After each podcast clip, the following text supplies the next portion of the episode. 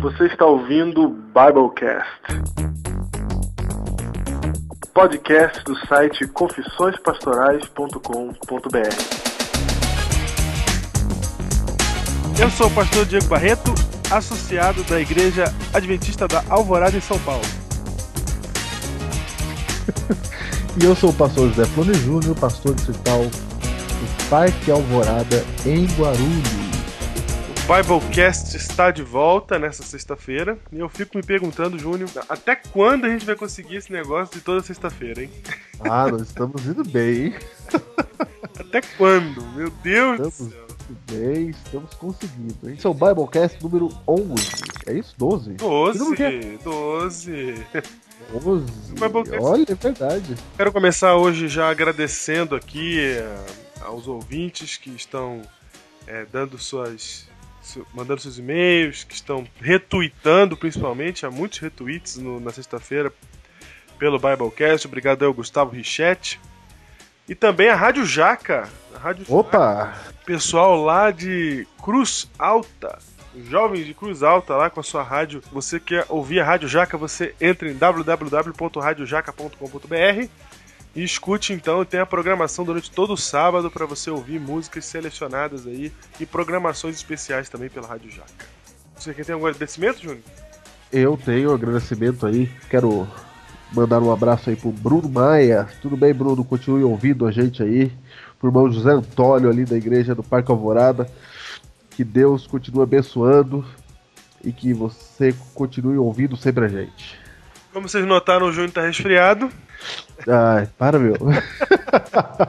Caramba. É, não vai dar pra esconder, você tá fungando o tempo todo. Você viu o novo diretor de jovens? Acaba de ser eleito aqui. Novo diretor de jovens do quê? Do mundo. Ah, atenção! Notícias da Conferência Geral! Opa! Notícias da Conferência Geral. Nada que nós vamos dizer aqui você já pode não ter lido em outro lugar. É, exatamente. Porque os nossos correspondentes só chegam na Conferência Geral hoje à noite. Exatamente. E aí, Então, hoje à noite, de- já que você falou hoje à noite, no caso de hoje à noite, É, no, nesse momento é quinta noite, é ontem à noite. é quinta, ontem à noite, exato. É, ou seja, nossos correspondentes só chegam lá ontem à noite. Isso. Engraçado essa frase. Aí, Exatamente. E- então nós assim, o que nós sabemos é o que vocês estão sabendo também, que é o que está sendo tweetado, que está saindo no portal adventista.org.br. E as coisas mais importantes já aconteceram, por exemplo, mudou o nosso presidente mundial, não é mais Ian Paulsen, depois de 11 anos, nós temos agora Ted Wilson como presidente da Conferência Geral, presidente da Igreja Adventista no mundo. Ted Wilson, que é filho de um é, ex-presidente Ex-presidente. né, também, é, de pedigree aí, né, o rapaz. É. Dizem que no ano passado, na, na última conferência geral, ele quase foi eleito já, então já era meio que esperado essa mudança. Então está aí, Ted Wilson, novo presidente da Igreja Adventista.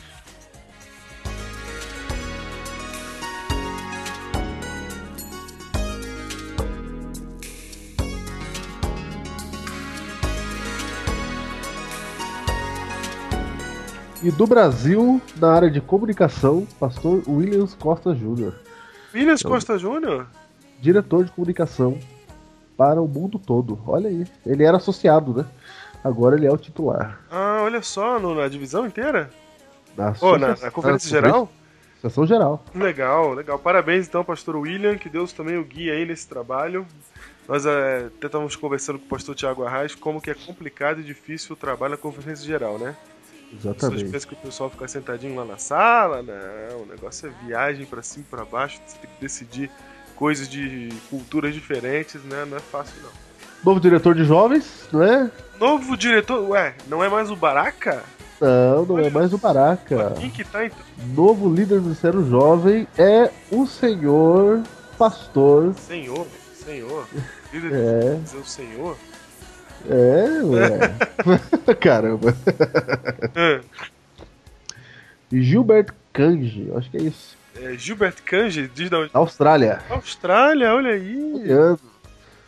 Australiano. Olha aí, surfistas. É, olha aí, ó. Temos agora um departamental de jovem surfista. Exatamente. É o nosso crocodilo Dandy aí, Ah! Ministério Jovem. Muito bem, o que mais que nós temos aí, Júnior?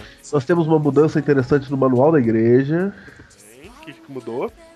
Uma mudança interessante no manual da igreja, que até então, quando você pediu uma carta de transferência de uma igreja para outra, essa carta de transferência não podia conter observações. Certo. Ou a igreja mandava ou ela não mandava a carta de transferência. Ou seja, se houvesse algum problema, Qualquerzinho que fosse, ficava. exatamente, ou não mandava a carta se tivesse problema, não é? Aham. Tem problema, fica com a gente. Ou mandava sem nenhuma, sem nenhuma observação. Isso foi mudado num caso, num caso muito interessante.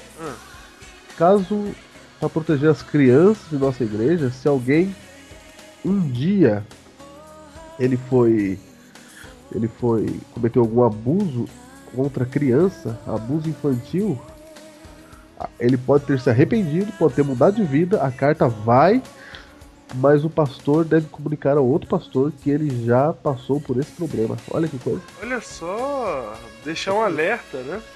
Um alerta contra o abuso infantil. Eu achei muito interessante isso. Interessante. Então a carta, a carta de transferência vai, mas fica o alerta de que essa pessoa um dia já se envolveu num caso de abuso infantil. Isso não deve ser escrito na carta, deve ser falado O pastor. em off ao pastor ou primeiro ancião da igreja de destino. Olha que mudança interessante. Os pedófilos não vão gostar, mas Não vão gostar. as crianças agradecem.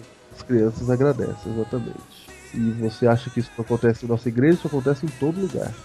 Por isso, a cada ano nós temos o nosso projeto aí Quebrando o Silêncio. E você sabe que nós continuamos com a liderança na América do Sul do pastor Ayrton Keller. Reeleito, palmas! Reeleito. Palmas! O pastor Ayrton Keller está aí conosco mais um mandato. Mais cinco anos, aí na divisão sul-americana. Isso aí. E, e na divisão sul-americana mudou alguma coisa, Júnior? Fora isso? Ontem à noite, ontem à noite, nós ficaremos sabendo. Ah, ontem à noite nós ficaremos Ontem à sabendo. noite nós ficaremos sabendo quem são os departamentais da divisão sul-americana. Então você fica esperto aí que ontem à noite saiu no site É, ontem à noite. portaladventista.org.br o nome dos departamentais da divisão sul-americana. Olha aí, exatamente, é isso. Pelo que eu estou lendo aqui. Que até então nós já temos a administração, né? Da divisão sul-americana. Que é o pastor Ayrton Keller. E uma mudança aí nas, na tesouraria, pastor Marlon Lopes. Agora o novo tesoureiro da divisão sul-americana. E o secretário continua o mesmo, foi reeleito. Então, ontem à noite você já deve ter ficado sabendo quem são os novos departamentais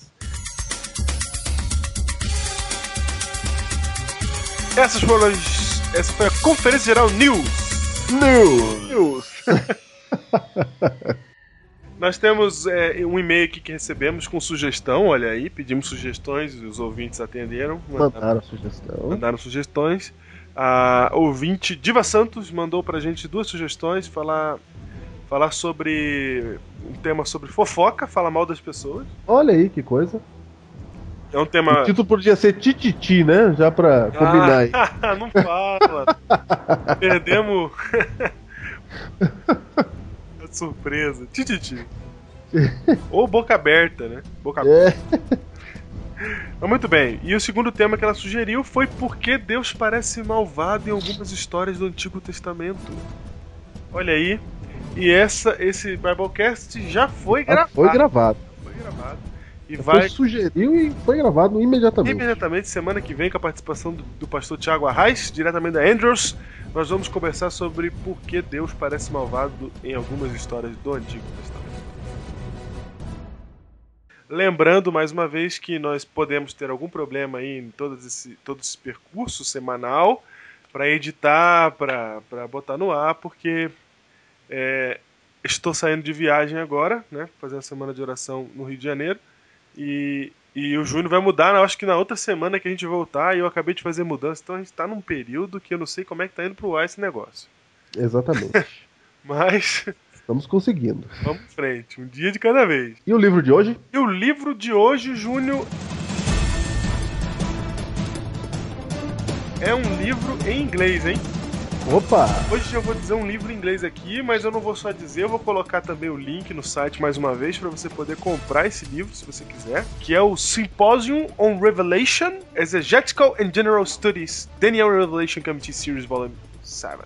Ó? Conhecido, conhecido como Darkon. O Darkon. É, é o apelidinho dele, mas você não vai achar em lugar nenhum com esse nome. Darkon, eu já procurei na internet e não achei. Não, não acho. Você acha só com esse nome difícil, então pra ficar legal eu vou colocar o link aí. Darkon vem de Daniel e Revelation. Fala aí, o Darkon. Series. Exatamente. Darkon. Então, é, um- é um- juntou um monte de teólogo adventista, vamos colocar assim, e eles escreveram um livro, é, uma série, né, sobre Daniel e Apocalipse. E essa série de Daniel e Apocalipse é uma coisa extraordinária. Tão extraordinária que ela está sendo lançada em português pela Unas Press. Mas o livro, volume 7, que a gente está indicando aqui, não foi lançado ainda pela Unas Press, que é o, é, o livro sobre Apocalipse. É, então você tem que comprar ele em inglês. Na Amazon.com tem. É, e você sabe que você pode comprar ele. Ele é baratinho lá nos Estados Unidos. Você compra, ele chega aqui no Brasil. Porque livro pode. Você pode importar livro numa boa. Então você pode importar esse livro aí pra você. Vale muito a pena. Você que consegue ler inglês. Você que não consegue, começa a perturbar a Unas Press para eles traduzirem também o volume de Apocalipse para o Darkon. Exatamente. Vale muito a pena, porque assim, tudo que você já ouviu de Apocalipse e de Daniel tá to- é totalmente diferente nesse, nesse livro que foi editado por Frank Holbrook. E hoje, Júnior, nós temos uma entrevista especial. O nosso correspondente nos Estados Unidos, diretamente da Conferência Geral, vai falar conosco. Opa, quem é? É o Pastor- pastor, Elias Brenha, pastor da minha igreja, né? Lá, o pastor oficial da Igreja da Alvorada, eu sou associado dele. Ele está lá na Conferência Geral agora e nós vamos falar com ele para perguntar como é a Conferência Geral. Alô, pastor?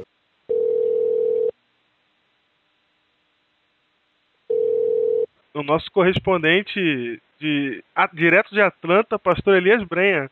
Hello, E aí, pastor? how are you? I'm fine. Not so Who fine. you? Not so fine like you. oh, tá esnobando, hein? Tudo bem? cara, que surpresa. Como é que você descobriu esse telefone, cara? É. Eu liguei pro Oh, hotel e soletrei seu nome umas duas vezes, aí ela me transferiu. cara, que legal. Você tá onde? Tá em casa? tô em casa, tô em casa. Pô, legal, cara. Tudo bem? Tudo certo, graças a Deus. Oi, pastor. Tudo bem, Thelma? Tudo, e aí? Tudo certo, graças a Deus. Como foram as coisas lá na conferência geral? Ah, foi muito bom, graças a Deus. Uma delícia, pastor. É, a gente tá chegando de lá agora. E acabou tarde a programação? É, terminou 9h15, né? Só que a gente tá um pouquinho longe, tava muito trânsito, porque todo mundo saiu, né? Então ficou tudo congestionado. Ah, é? Os adventistas estão movimentando Atlanta. Nossa, movimentando a Santa, lotado aquilo. Amanhã é que o negócio vai pegar, né? Amanhã e sábado. E aí, tá tudo bem? Aqui tá tudo bem, graças a Deus. É, tudo na paz? Na paz, nenhuma guerra, nenhum fogo para apagar. Ai, graças a Deus, pastor. que bom, que bom. Meu Deus mesmo. Caramba, que legal. Interessante isso. Eu não sabia que você. que o povo adventista ia movimentar tanto a cidade. É, e assim, nossa, movimenta tan- tudo, né? E daí, o que, que aconteceu? Deu uma, um congestionamento grande, né? Aham. Nós gastamos do ginásio lá até o hotel para andarmos meia milha, quase uma hora. Nossa. De tanto carro, de tanto carro. E hoje ainda estava vazio. O povo realmente chega forte amanhã à noite, entendeu? A cidade tá tomada. Essa é a sensação que dá? Tomada, é, é, a sensação é essa. Todo mundo aí que não é Cidade. adventista sabe que os adventistas estão por aí. Sabe que os adventistas estão aqui. Opa, é um evento. Os hotéis não tem vaga nos hotéis, né? Se você quiser trocar de quarto no hotel, você não encontra. Tava cheio lá? Olha, tava cheio, mas não tava lotado, Entendi. Tinha né? Porque espaços. enorme, enorme. Você não tem noção o tamanho do estádio, pastor. Eu vi pelas fotos aqui que eles colocaram as cadeiras no meio ali, tem muito espaço mesmo pra gente ali. É, ali na, as cadeiras do meio são os delegados, né? A gente não pode sentar ali. Ah, é? Olha só. É, ali só, é, ali só ficam os delegados, né? As pessoas que foram escolhidas para fazerem parte da, da, da comissão ali, né? Uhum. Então a gente não vai, a gente fica na arquibancada. Mas é muito grande, então assim, não estava lotado, né? Uhum. Porque era uma quinta-feira, então é diferente. Agora quando for amanhã e sábado, nossa, daí é superlotação, né? É, imagino. Mas tá tudo jóia, cara. E o, hoje, hoje à noite era o dia pra, pra ter a, a revelação do, do, dos departamentais da divisão sul-americana, né? Eles estavam reunidos lá, mas não deu ainda. Não saiu, né? Não, não saiu. Ai, pastor, mas olha, tá muito legal, foi muito bom mesmo, super animado. Sabe que a gente tem que comprar um radinho, né? Você sabe disso? Não. A gente compra um radinho e daí a gente coloca numa localiza lá uma estação do rádio para traduzir em português. Então o pessoal fala totalmente inglês, né? Não tem, tem alguns falam em outra língua lá, mas tem um tradutor em inglês lá na frente mesmo. Mas no português a gente tem que ter um radinho desses pequenininhos, Aham. sabe desses de pilha que nem usa mais? Sei. E daí a gente vai sintonizando e a gente fica com o radinho no ouvido, é assim que funciona. Que legal. É, e daí a gente vai ouvindo, sabe, o rádio, vai ouvindo toda, toda a tradução. Que legal. Eu não sabia que tinha isso, não. É, o que acontece... O que, o que acontece sábado agora é que o presidente vai pregar, é isso? É, ele sempre prega. O novo presidente mundial prega agora. Então é uma expectativa, né? O pessoal fica... É uma expectativa. É uma expectativa porque ele, de maneira assim, geral, ele coloca ele coloca os planos, né? Não assim o plano quinquenal, mas ele ele dá o norte para a igreja, né? A igreja passa a ter uma visão eh, de qual vai ser o caminho que ela vai seguir, percebe? Entendi. Cada, cada presidente tem um foco, né? É, o pastor Ted Wilson, ele é um, ele é um pastor assim muito voltado para para a questão profética, escatológica, enfim. O senhor conhece a tradição dele, assim? Olha, eu, eu particularmente não não conheço, mas ele esteve, ele por exemplo, ele dirigiu a Review de Herald, Aham. ele dirigiu é, a divisão, se não me falha a memória, uma divisão é, da Oce- Oceano, Oceano Índico. Ele foi presidente de uma divisão, foi presidente, foi por acho que por dois períodos vice-presidente da Conferência Geral. Ele já ele já está na administração da Conferência Geral. Então ele tem uma visão muito ampla da igreja no mundo, né? Uhum. E, e é um homem assim literalmente preparado, né, para para liderar a igreja. É o primeiro filho de um presidente que assume o cargo de presidente da Conferência Geral. Porque o pai dele dirigiu a igreja, se não me falha a memória, de 77 ou 72 a 90, né? Aham. Ah, é? Pastor Bastante? Neil Wilson, é. Bastante. Pastor Neil Wilson dirigiu a igreja. Eu só, só não me lembro exatamente que período da década de 70, mas ele, ele dirigiu a igreja desse período até 1990. Foi um longo período, pastor Neil Wilson. E foi um período de grande, de grande avanço da igreja.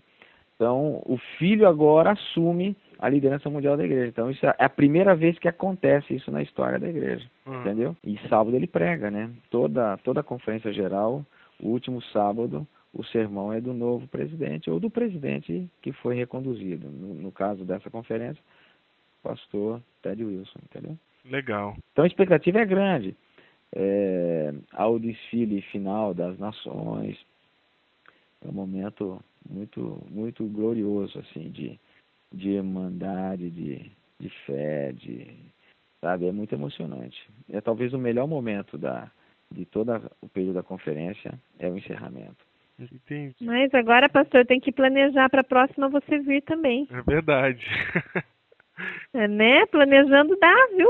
Se tiver próxima, né? Porque o pessoal tá falando. Vai ter, sim, já tá falando que vai ser no Texas, o pessoal tá dizendo. Ah, é? Vai ser no Texas? Estão dizendo, né? Olha só. Obrigado, viu, gente, pela conversa aí. Obrigado pelas informações. Um bom descanso para vocês. Obrigado, Thelma, por participar da entrevista conosco. A Thelma, que é a esposa do pastor Elias Brenha. Os dois estão juntos aí na Conferência Geral Atlanta 2010. Fica com Deus. Carinha, valeu então, aí. cara. Bom falar contigo aí. Prazer foi meu. Boa surpresa. Pastor, um abraço para você, manda um beijo pra Bruna, tá? Tudo de bom. Tá bom, um abraço. Fica com Deus. Tchau. Você também fica com Deus. Tchau, tchau. Valeu, pastor. Deus te abençoe lá, tá? Também. Obrigado. Uma boa semana aí e até a próxima. Valeu. Tchau, tchau.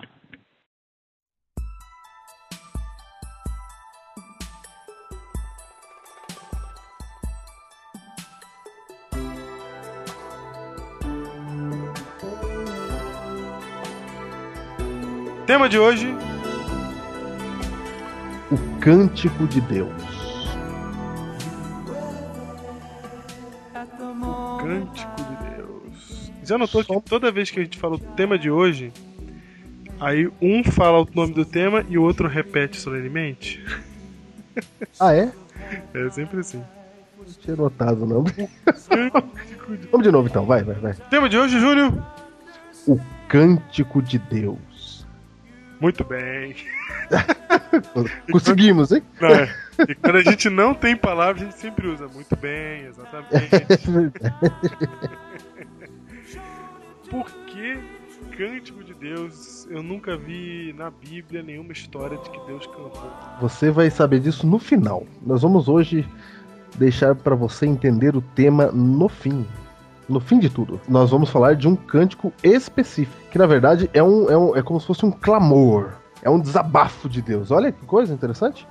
Poderia Deus desabafar? Você que sempre é abandonado, escolhem todo mundo e você fica pro final no jogo de futebol. Esse Biblecast é pra você. É pra mim, na verdade. É, a minha vida. exatamente. É a vida. Sempre era deixado por último Na escolha do time. né? Era o grandão, o desengonçado, responsável por bicar a bola pra longe ou a canela pra longe. O Diego só jogava porque era o dono da bola. Não, eu nunca fui dono de bola nenhuma, porque as minhas bolas iam parar no vizinho e eu perdia.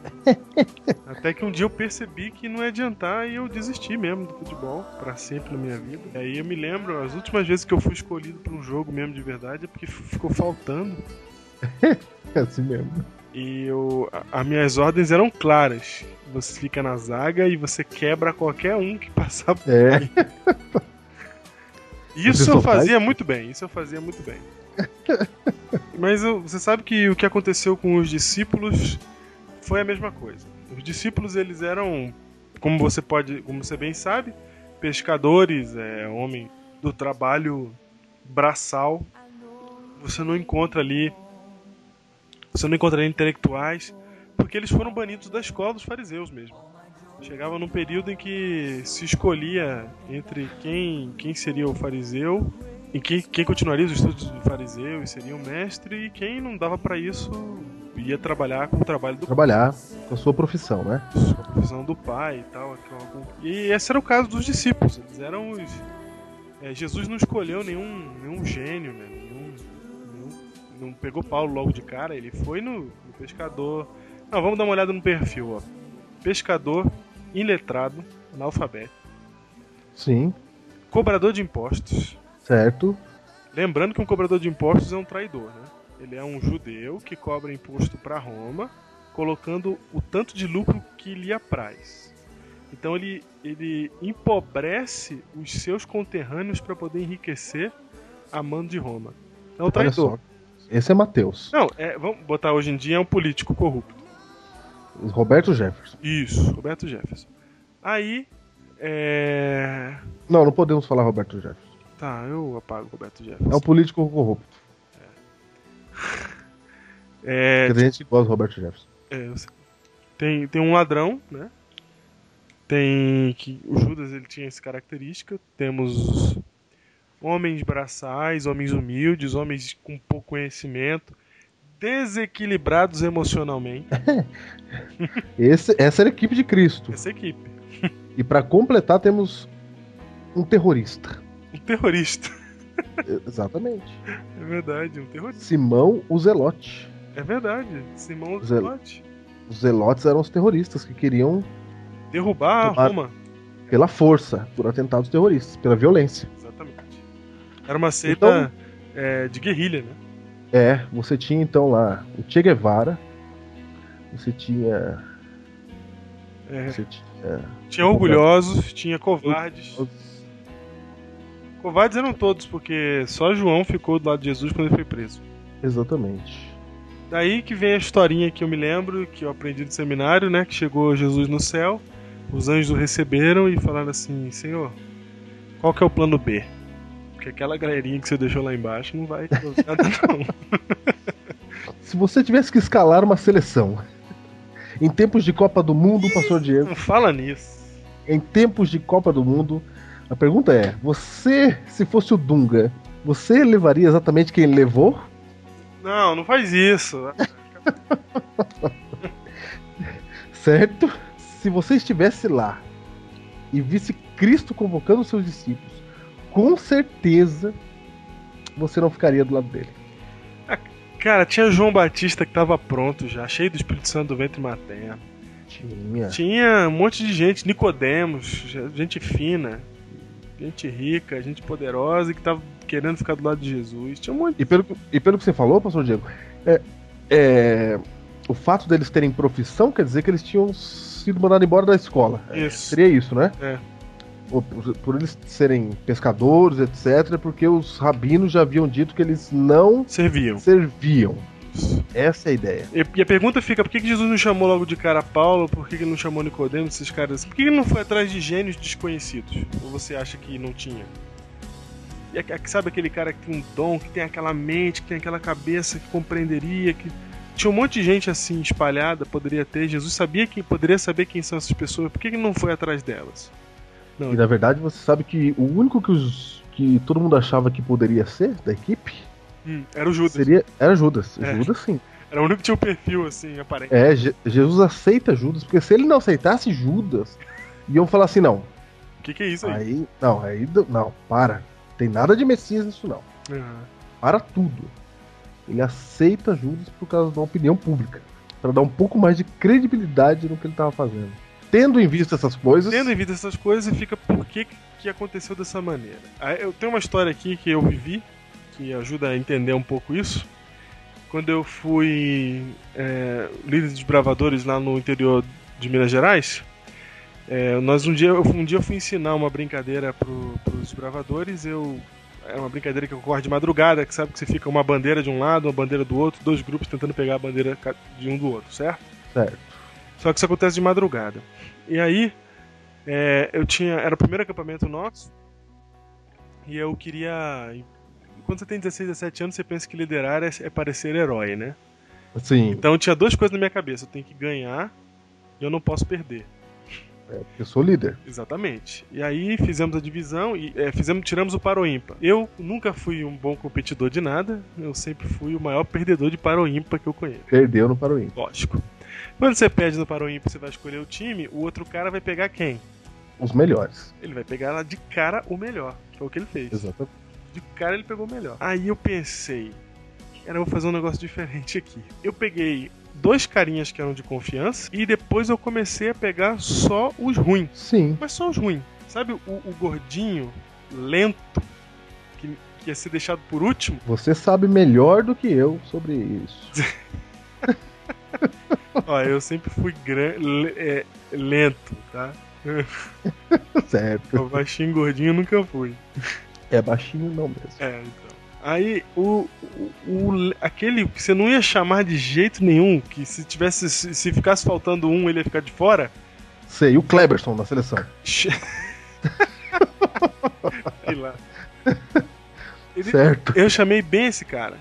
Na hora que eu chamei ele, Júnior, meu, você tinha que ver. Você tinha que ver o sorriso do menino. Ele falou assim, eu, ele acreditou, sabe? Eu Aham. falei, não, você mesmo. Aí ele veio todo alegre pro meu lado, ficou lá, olha, me, me escolheu.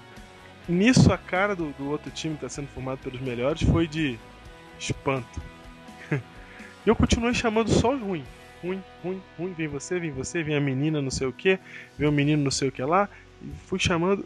Até que chegou um ponto que os caras de lá não estavam entendendo mais o que estava acontecendo. E os meus amigos, os dois que eu tinha chamado de confiança, falaram assim: Diego, o que você tá fazendo aí?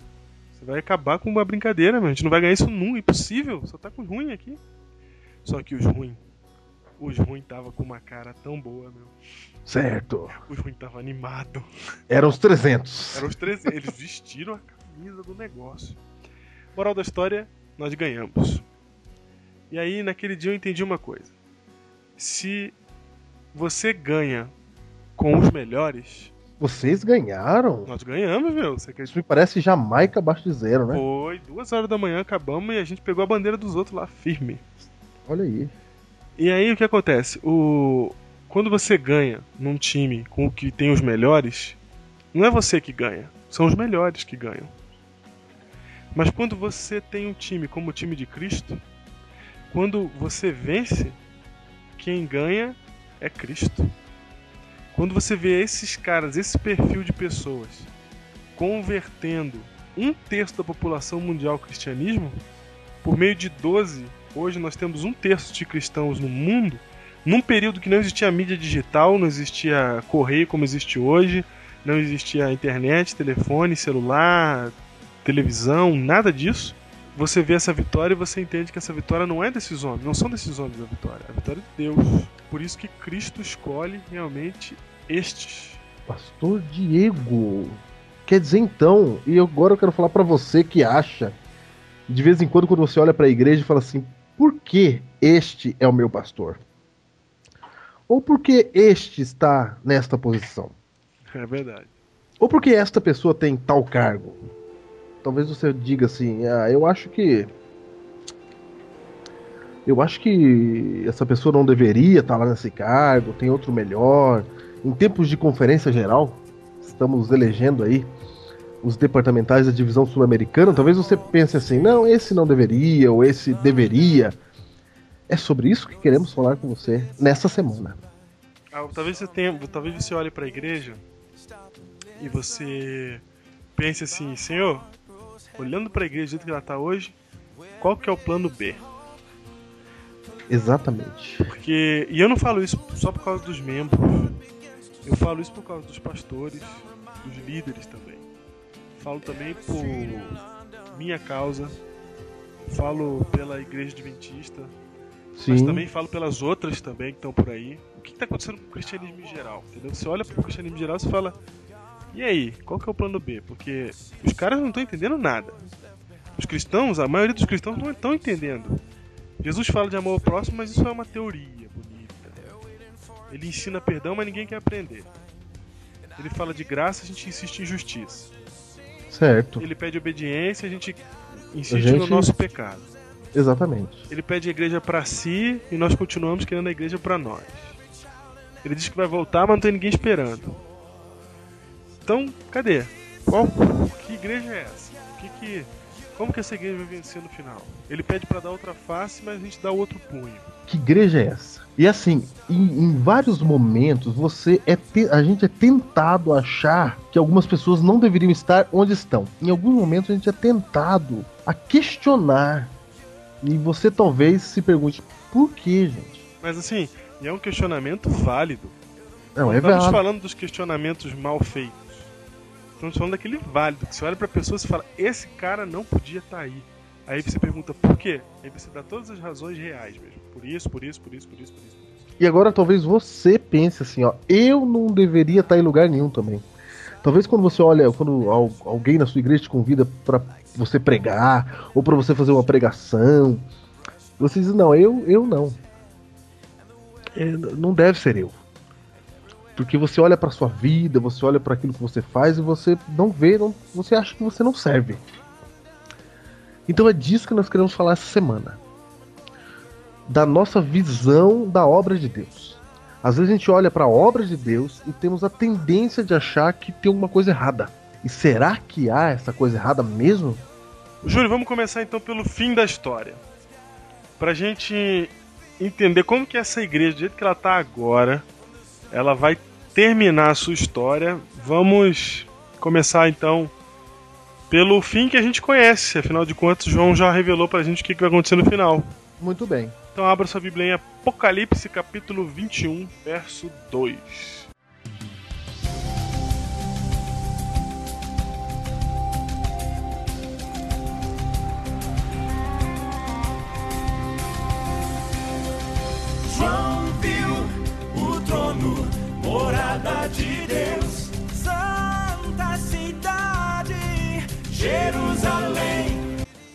Também a cidade santa, a nova Jerusalém, que descia do céu da parte de Deus, ataviada como noiva adornada para o seu esposo.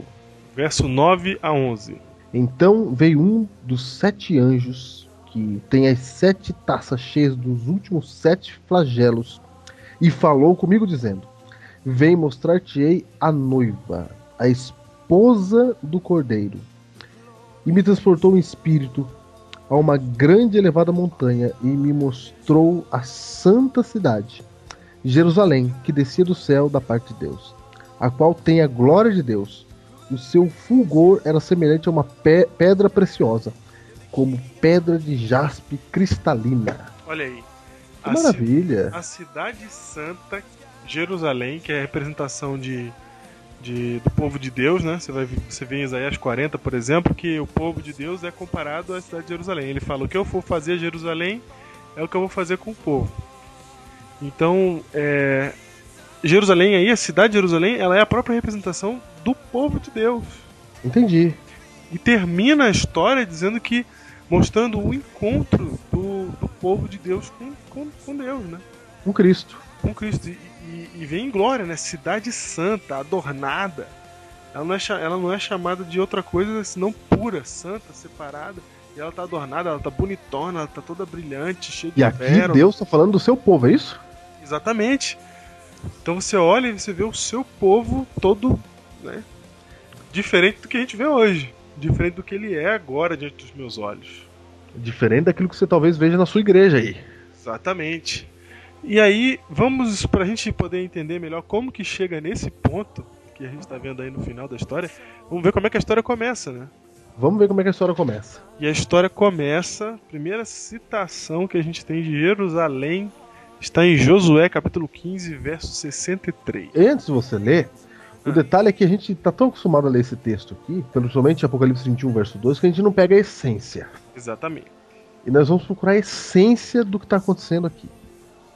Leia aí, qual é o texto? É, Josué capítulo 15, verso 63. O contexto de Josué 15, 63 é o seguinte: o povo invade Canaã, finalmente chegaram na terra prometida, expulsaram todo mundo que estava lá, dividiram as terras, mas teve uma cidade que não foi vencida, a, vida- a cidade que está relatada no verso 63. Ó. Não puderam, porém, os filhos de Judá expulsar os jebuseus que habitavam em Jerusalém. Assim, habitam os jebuseus com os filhos de Judá em Jerusalém até o dia de hoje, no caso, o dia que o texto foi escrito. Está dizendo que eles tomaram lá a terra prometida e os jebuseus estavam exatamente em Jerusalém. Exatamente, é aí que a primeira citação de Jerusalém. Então, Jerusalém não é uma cidade instituída pelo povo de Israel, criada pelo povo de Israel, uma cidade de Deus. Não tem nada disso. Ela é uma cidade é, habitada pelos jebuseus, pagã. Paga. Em uma cidade que não foi dominada.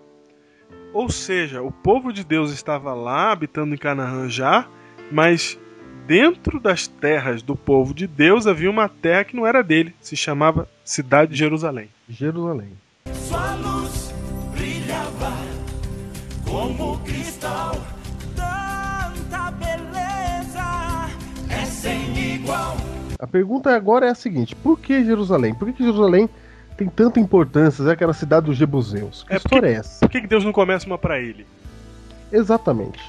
E eu vou contar aqui o contexto bíblico para você. O significado de Jerusalém era diferente das outras cidades religiosas da antiguidade. Você sabe, pastor Diego, que na antiguidade cada cidade tinha o seu deus, ou cada deus tinha a sua cidade. É, Por exemplo, por exemplo. é, Marduk, ele era o deus de Babilônia. E segundo a crença babilônica, foi Marduk que construiu a cidade. Essa Então era quando um tradição da época. é, então quando um povo entrava em guerra com outro, eles entendiam que era um deus entrando em guerra com outro, porque cada cidade tinha um deus, cada deus tinha uma cidade. É. Por exemplo, a cidade de Marduk era Babilônia, a cidade de Baal era Nínive, e assim sucessivamente. Isso. E Deus, quando fala com a gente, ele usa a linguagem que a gente entende. E Deus, quando foi falar com o povo lá, como cada Deus tinha uma cidade e ele também é Deus, Deus falou assim: vou escolher uma cidade pra mim também. Não, e ele também é Deus? Não, ele é o único Deus. É, na verdade. Como no caso ele é que era o Deus, ele falou assim: eu vou também falar a língua desse povo. Já que todo Deus tem uma cidade, eu terei uma cidade pra mim também. E Deus escolhe Jerusalém. Só que tem um- uma diferença, uma diferença muito importante. Por exemplo, Jerusalém não era pra Deus o que Babilônia era pra Marduk Não. ou outras cidades lá de antigamente eram para o seu Deus. Primeiro de tudo, Jerusalém não foi criada por Deus. De acordo com os textos babilônicos, foi Marduk que criou Babilônia. Agora, Jerusalém não tem origem divina. Jerusalém é uma cidade pagã. Perceba o detalhe, ó. Cada deus da antiguidade criou sua própria cidade. Então os moradores dessas cidades é como se eles fossem criados aí, do jeito que esse deus queria que esse povo fosse. Uhum. Mas o nosso Deus ele é muito diferente. O nosso Deus ele escolhe uma, ele escolhe deliberadamente uma cidade que está na mão dos jebuseus. Ele escolhe deliberadamente uma cidade pagã. E ele fala: essa vai ser a minha cidade. Aí. Olha aí. Olha aí, Deus não escolhe o perfeitinho, o certinho, o pronto. Ou nem. Ou, não, ou E também não pega um e fala assim, ah, vou começar do zero aqui, vou fazer um só pra mim. Não, ele, ele, ele decide que ele prefere pegar uma cidade que tá torta, que, que, que é pagã, que não é dele. Que de todas as outras, a única que se recusa que fala aqui, Deus não entra, aqui não. É Ele falou, Jerusalém. Ele falou: pois essa vai ser a cidade. Pois é essa aí, é essa que eu quero. E ele chama essa cidade de noiva. E tem um detalhe. Nossa, tem um detalhe. Eu Quando ele sim. chama a cidade de noiva, ele tá usando um símbolo de relacionamento humano, de amor. Então ele tá dizendo assim, ó, eu quero a cidade que não me quer, eu quero a cidade que me odeia, eu quero a cidade que é pagã e eu vou conquistá-la por amor. Não, isso é sensacional. Porque ele poderia falar assim: ó, eu quero Jerusalém e eles vão ter que vir pro meu lado porque eu sou o verdadeiro Deus. Mas ele, em vez de pon- apontar uma arma para Jerusalém, ele pede Jerusalém em casamento, é isso mesmo.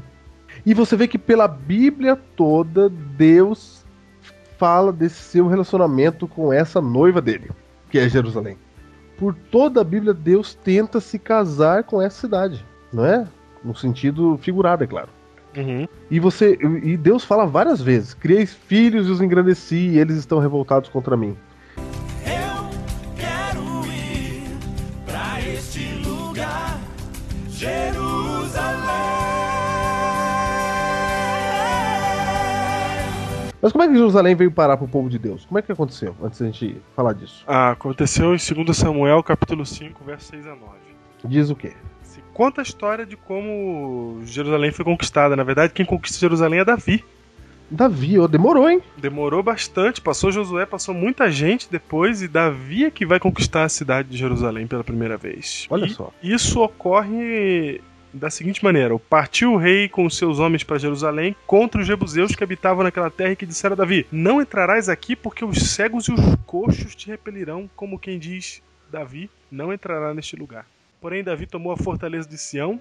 Esta é a cidade de Davi. Davi, naquele dia, mandou dizer: Todo que está disposto a ferir os jebuseus, suba pelo canal subterrâneo e fira os cegos e os coxos a quem a alma de Davi aborrece. Então, assim, habitou Davi na fortaleza e lhe chamou a cidade de Davi, foi edificando em redor, desde Milo e para dentro. Então, foi Davi quem conquista, entre aspas, a cidade de Jerusalém. Então veja, Deus escolheu uma cidade para ser a cidade dele.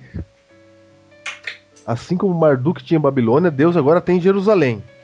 Isso Só que para Deus é mais difícil, porque Jerusalém não quer ser de Deus. não quer nada com Deus, exatamente. Você vê que é o tempo todo, né? Até o, o, o rei lá vem de bravatinha dizendo. Aqui, até os cegos vão te botar pra fora. Isso, olha aí. Aí Deus passa a Bíblia toda tentando domar, Domar. digamos assim, não é? Exato. Essa cidade. Ele diz: Criei filhos e os engrandeci, eles estão revoltados contra mim. O, o próprio Oséias, o próprio livro de Oséias, casando com a mulher adúltera, estava ali manifestando como era o relacionamento de Deus com a sua cidade, com a sua noiva. Ele falou: Oséias se casou com a mulher adúltera e vai amá-la, assim como eu me casei, eu quero Jerusalém e vou amá-la. Então, por toda a Bíblia, Deus tenta, é, pelo amor, fazer Jerusalém ir para o seu lado. Pelo amor. Pelo amor. Não é? Nunca com ameaças, nada disso.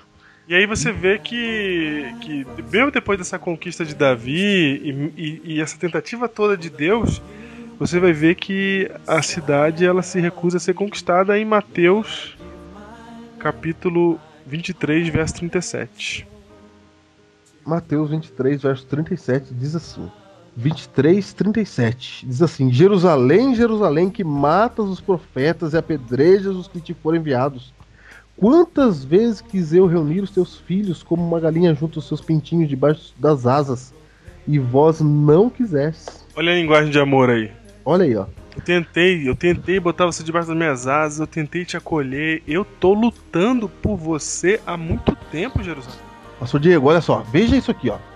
Se você vivesse nessas épocas aqui, você ia olhar para a igreja, que era Jerusalém na época, porque na época Jerusalém era, era a igreja. Era.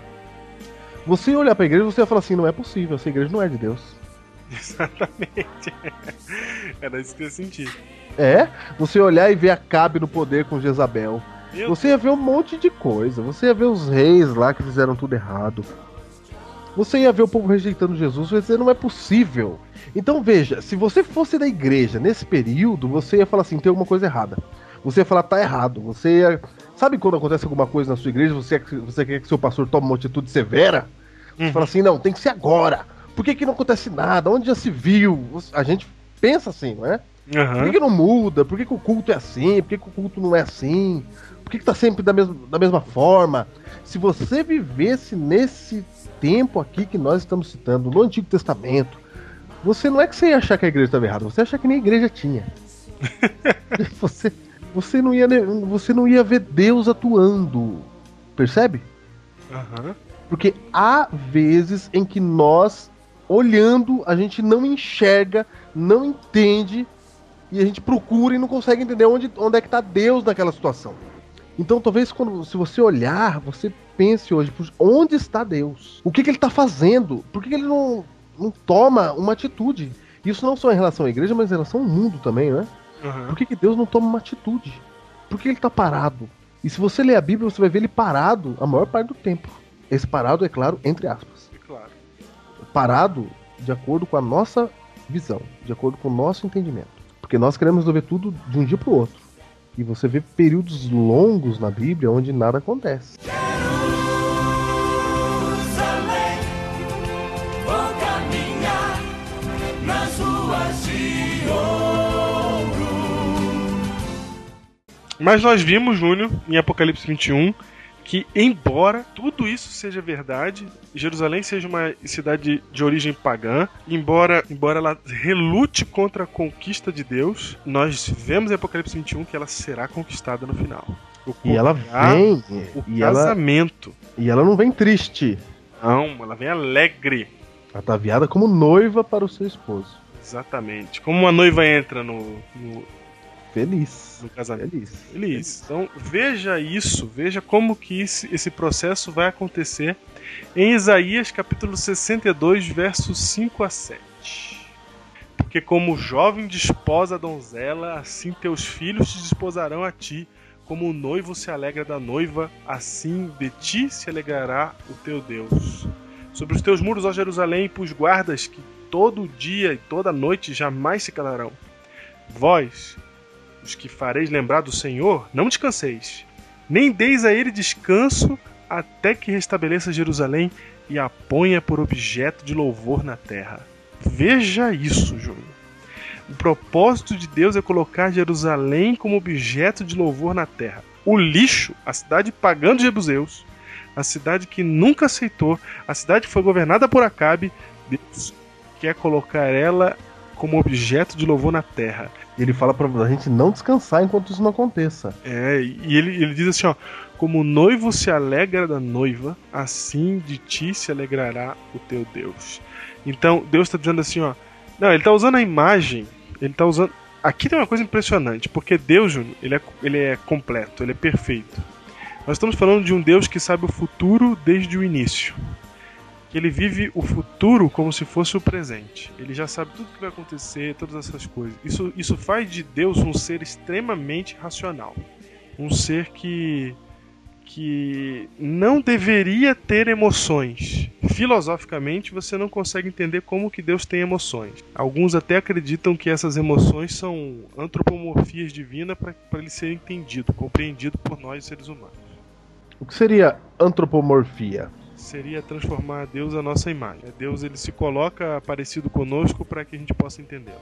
Muito bem. Alguns até acham isso, mas veja só nesse texto, Júnior, quando ele usa a ideia de desposar uma, uma donzela, de- do noivo, do- ele fala assim, como o noivo se alegra da noiva, ele está usando a figura, é, o emblema mais emocional que nós temos aqui na Terra, em matéria de relacionamentos.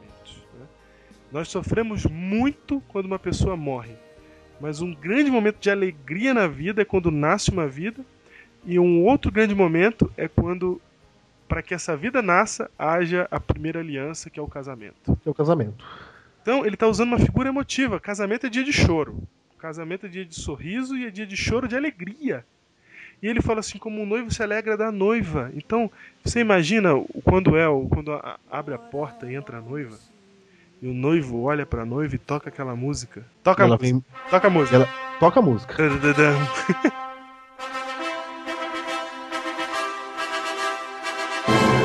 E ela vem embrulhada pra presente. Nossa. Ela vem sorrindo. Ela vem sorrindo. Por mais que ela esteja chorando, ela está sorrindo. Ah, pastor Diego, eu, eu fico me alegro quando você pensa assim na Bruna. Puxa vida.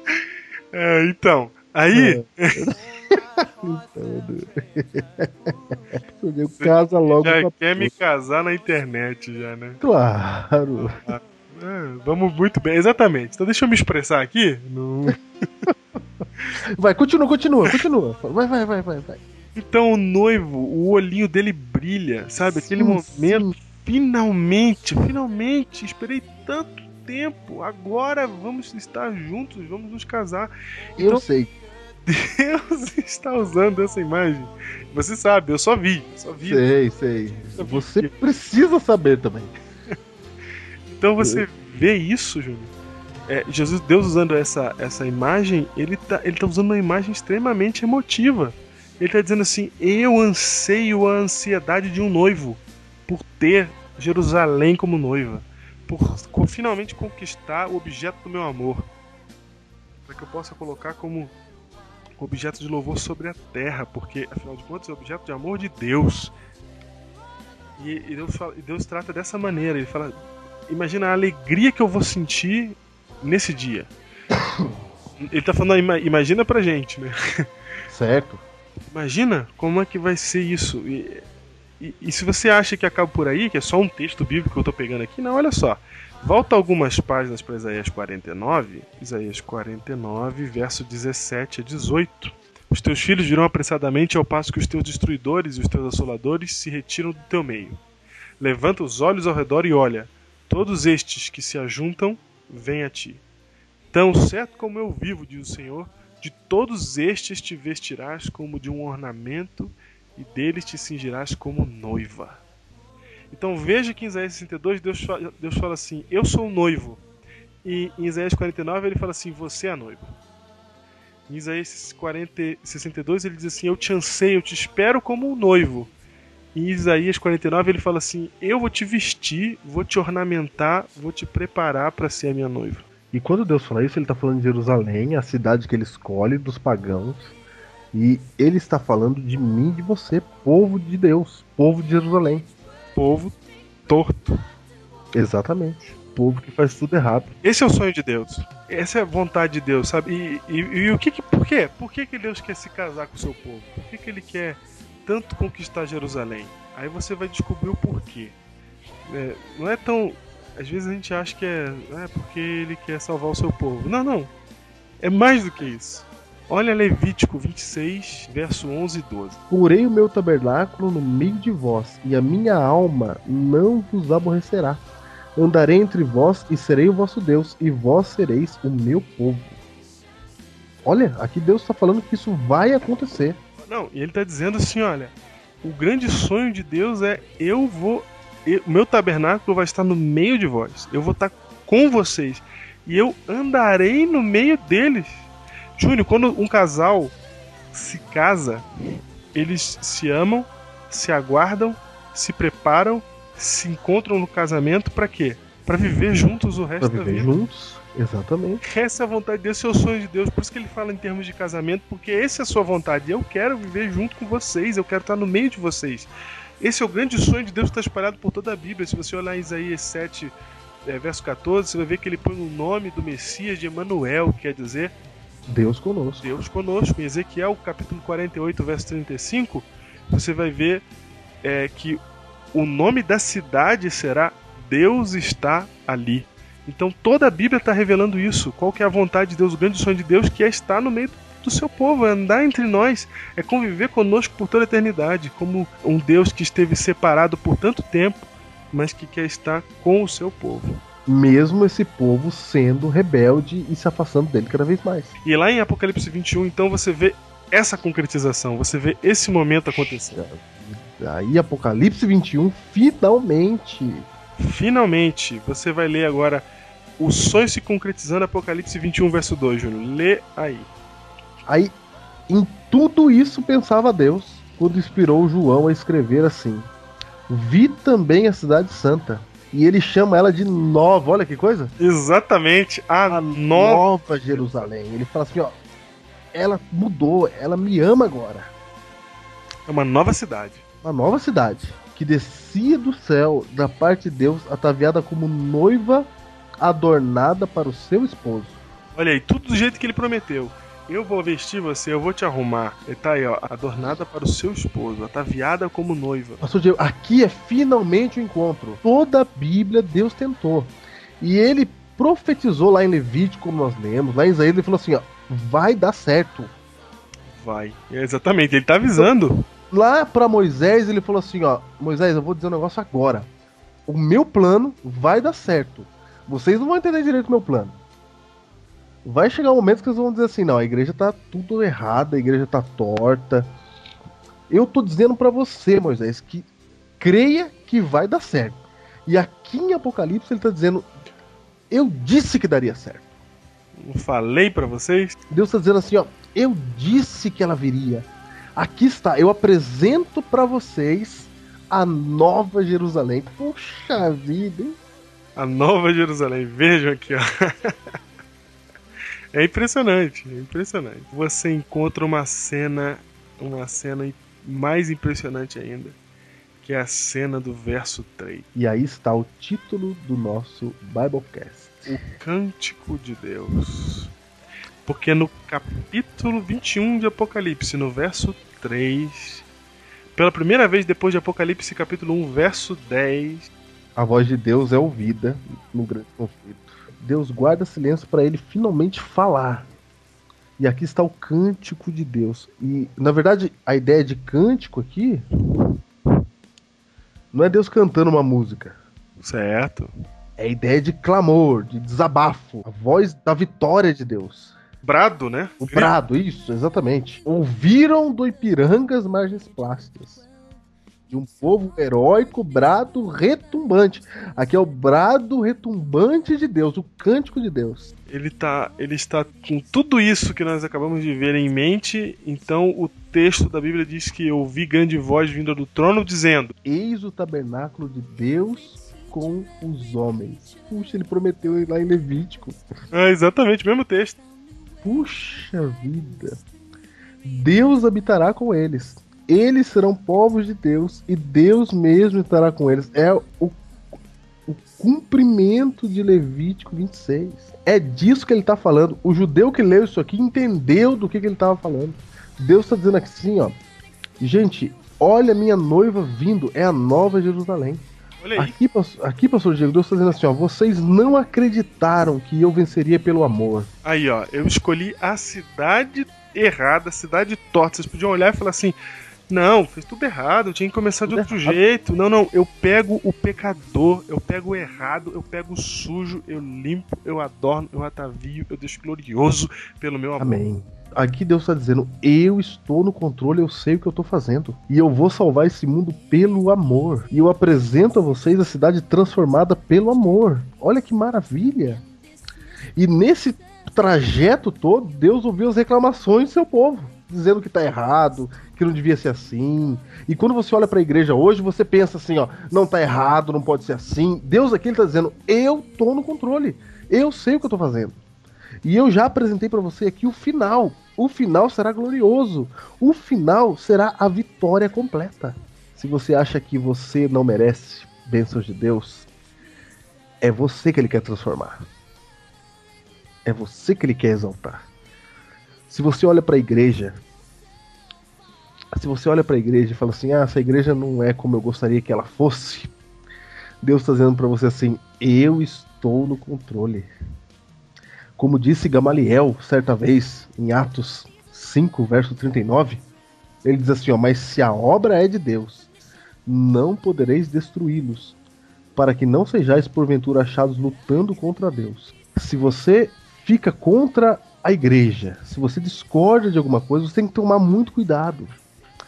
Porque você está lutando contra os métodos de Deus. Se você fala assim, ó, eu queria reformar essa igreja, eu queria transformar, eu queria que ela fosse outra. E tem gente, pastor Diego, que sai das nossas fileiras para lutar contra nós, para falar contra a igreja, dizendo que a igreja caiu, que a igreja é Babilônia. Aham. Deus está dizendo assim, ó, se você faz isso, você pode ser achado lutando contra Deus.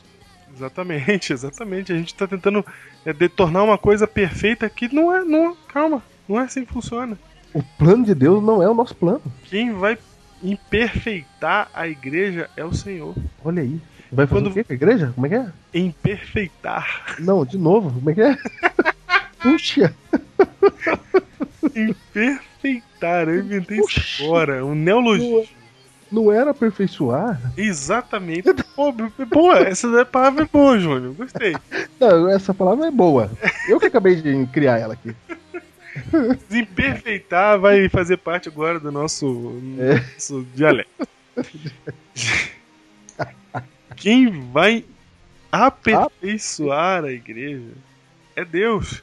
Sabe, quando você olha lá a história do joio e do trigo, você vai ver que quando o joio é, ser- ser- é- é semeado, quando o joio é semeado junto com o trigo, na hora que o povo vê no dia seguinte, eles falam pro dono lá da terra, falam, ó, vamos cortar, vamos tirar o joio fora. E aí o dono da terra fala assim, não, não, não, não. Você deixa o joio quieto aí, que no dia da colheita a gente vai separar. Então a igreja vai com o joio junto até o final. Para de viajar, para de, com, essa, com essa ideia de infantil de que a igreja vai ficar perfeita antes da volta de Jesus. Não vai. A igreja vai assim até o final, com gente Até o- perfeita em todo lado, membros imperfeitos, pastores imperfeitos, líderes imperfeitos.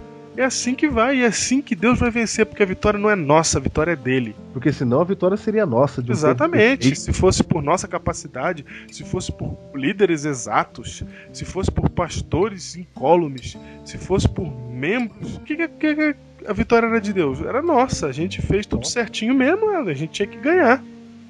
Mas ele pega a gente do jeito que a gente tá, na imundícia que a gente tá, ele escolhe o torto, ele escolhe a cidade pagã, porque ele vai vencer assim, pra honra e glória dele. O que precisa ficar claro em nossas mentes, Júnior, é que nós venceremos porque Deus nos ama dessa maneira. É o seu amor que vai vencer, é o seu amor que vai nos transformar. Nós só vamos estar ataviados como a noiva, preparados, arrumados para esse momento, porque o amor dele nos transformou. É o seu amor quem causa todas essas coisas e que garante o final. Não sou eu, não é o João, o ancião, não é a tia Gertrudes da Adra, não é o presidente da associação, não são nossas capacidades, é o amor de Deus que guiará a igreja até o final. Se você vê alguma coisa errada na igreja, não se esqueça que Deus está no controle dessa igreja. Ele está no comando. E no final ele brada, ele canta e ele diz: Eu disse para você que eu estava no controle. Eu disse que eu sabia o que eu estava fazendo. Olha que coisa. E hoje, o mundo que está hoje, porque se você olha assim, ó, se você fala, se fosse Deus, o que você faria? Se você fosse Deus, você tinha que fazer exatamente o que está sendo feito. Porque Deus nunca comete erros. Então toda vez que você olhar para você mesmo e se achar incapaz, é você que Deus escolheu. Exatamente para você que se acha imperfeito, para você que ainda não entendeu que é pela graça de Cristo, para você que acha que a igreja é imperfeita, lembre-se, Deus tem um plano e ele vai concluir esse plano porque está na Bíblia. E quando você olha para a igreja hoje e quando você olha para você, ele prometeu lá em Filipenses 1 verso 6 que ele há de completar a obra que ele começou em nós. Ele prometeu fazer isso. Ele cumprirá. nós seremos salvos para a honra e glória de Deus. Tá aqui, ó. Eis o tabernáculo de Deus. Não, é interessante que isso serve pra muitas coisas, ó. Pra aqueles que não acreditavam no amor, eis o tabernáculo de Deus entre os homens. Eu vou morar com eles, com esses daí. Com aqueles jebuseus, eu vou morar com eles. Exatamente. Acham que não, é com eles que eu vou morar. Para aqueles Olha. que achavam que eu não ia vencer, eis o tabernáculo de Deus entre os homens. Para aqueles que achavam que isso era impossível, eis o tabernáculo de Deus com os homens. Exatamente. Para o Pra diabo você. que disse que eu não governava bem o universo, eis o tabernáculo de Deus entre os homens. Para todo mundo que ouve esse Biblecast, eis, Eis o o cântico de Deus. eis o tabernáculo de Deus com os homens.